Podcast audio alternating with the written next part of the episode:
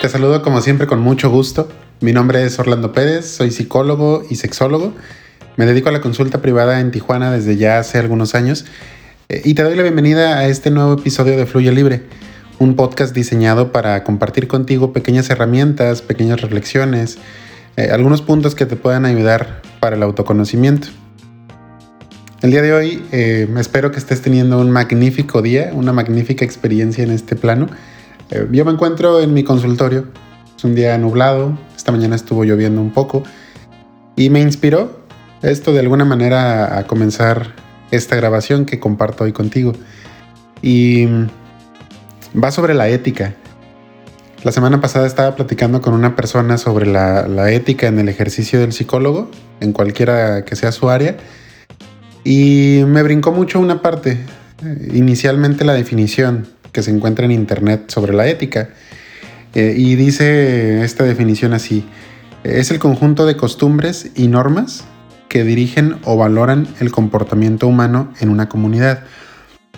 Esto llamó mucho mi atención ya que se habla de costumbres y normas que le dan un valor al comportamiento humano. Es decir, se define a las personas en función de las conductas que tienen, partiendo de la base de si son malas o si son buenas estas conductas. Eh, desde que habla de costumbres y normas, ya se va estableciendo qué está bien y qué está mal. Y, me brincó esto en particular porque precisamente es una de las cuestiones que más veo que causan conflicto en las personas que acuden a la consulta conmigo. Eh, esto de qué está bien y qué está mal, qué debo hacer, qué, qué van a pensar las demás personas si tomo esta o aquella decisión. Eh, y realmente las personas entramos en crisis fuertes eh, cuando lo que queremos en el, fondo de nuestro corazón o, en la razón, desde donde sea que estemos tomando la decisión que sea, va en contra de lo que socialmente se establece, va en contra de lo que las costumbres o normas de la comunidad determinen sobre esta decisión que yo estoy por tomar. Eh, esto genera, repito, muchísimo conflicto interno, porque esta lucha va desgastando en primera instancia, genera mucha confusión, genera dudas eh, y esto nos hunde de repente a grados de angustia muy fuertes que pueden desencadenar en una ansiedad o, en estados de ánimo depresivos. Ahora no quiero fatalizar tampoco las normas establecidas socialmente, no las quiero eh, tachar de totalmente negativas. Creo que como sociedad pues sí se requiere un conjunto de, eh, características comunes que nos permiten una convivencia agradable. Más esto no tendría que estar regido necesariamente por lo bueno y lo malo. Desde ahí vamos dándole este, este, este valor a cada una de las conductas que tomamos y por supuesto muchas veces esto limita el desarrollo personal.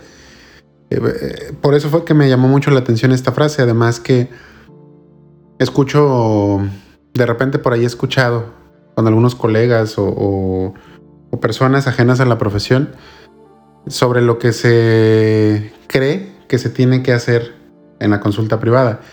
Y sin duda hay una serie de estrategias, de herramientas, hay un protocolo que seguir, eh, más la ética convendría que fuera aquella que sale del resultado que el terapeuta ha tenido con su trabajo personal, con su trabajo interno es que si, si como terapeutas no vamos a terapia, no trabajamos en nuestro bienestar emocional y psicológico, va a ser muy difícil distinguir en qué momento estamos echando mano de nuestros propios juicios eh, o nuestros propios paradigmas para acompañar a la persona que viene a consulta. Y esto, pues, la mayoría de las veces no resulta en nada saludable eh, para, el, para el paciente finalmente, que es la persona importante en la terapia. Ahora, desde ahí, desde esta importancia que tiene el trabajo personal del psicoterapeuta, el psicoterapeuta no, no, no es que con esto sea superior, ni mucho menos. Sin embargo, puede haber una sensibilidad mayor, además de la formación profesional y académica, por supuesto, puede haber una sensibilidad mayor a la necesidad de la persona que viene a consulta. Y es que para mí la ética, con esto quiero decir, es respetar simplemente la humanidad de la otra persona, respetar la individualidad que eh, de alguna forma busca una estabilidad, busca una estructura diferente a lo que le han enseñado o lo que le ha funcionado hasta ahora. Y desde ese respeto a esa humanidad, desde ese respeto a, ese, esa individualidad de la, persona en consulta, pues yo lo puedo acompañar desde cualquiera que sea su necesidad. Eh, y hablo en primera persona refiriéndome a, los psicoterapeutas. Eh, y esto pues abre, claro, como decía yo al principio, eh, lugar a debate. Existe dentro de nuestra profesión de psicólogos el código ético del psicólogo, que básicamente es eso, un manual de lo que está bien y de lo que está mal hacer en la consulta. Si bien está basado en, estadísticas, en estudios que se hacen, en encuestas que eh, se aplicaron a varios psicoterapeutas o psicólogos en general en las diferentes áreas, eso no quiere decir que sea aplicable para cada contexto individual que estadísticamente haya una serie de mm, concordancias en algunos puntos, no necesariamente quiere decir que eso es lo apropiado o eso es lo correcto. Vaya, si, si vamos eh, midiendo las conductas o, vamos definiendo a la persona por sus conductas, desde ahí vamos a cargar nada más con más culpas quizá a la persona que acude a terapia. Con esto mi invitación es que evalúes, que revises qué onda con tus creencias. No que estén mal, pero si las cuestiones puede que encuentres una manera distinta de percibir. Me gustaría también que comentaras conmigo eh, qué piensas al respecto, cuáles son tus impresiones de este tema, eh, qué piensas cuando escuchas lo que te comparto en este episodio eh, y que me lo hagas saber a través de mis redes sociales. Me puedes encontrar, encontrar principalmente en Instagram. Me encuentras como psicólogo Orlando Pérez. Igual voy a dejarlo en, los comentarios de este episodio. Eh, y pues nada, va a ser para mí un gusto saber de ti, saber qué piensas al respecto eh, y poder compartir quizá o intercambiar un poco nuestras ideas. Te mando un abrazo desde este espacio, Casa Revuelta, que es mi consultorio, eh, y deseo que la sigas pasando de maravilla. Hasta pronto.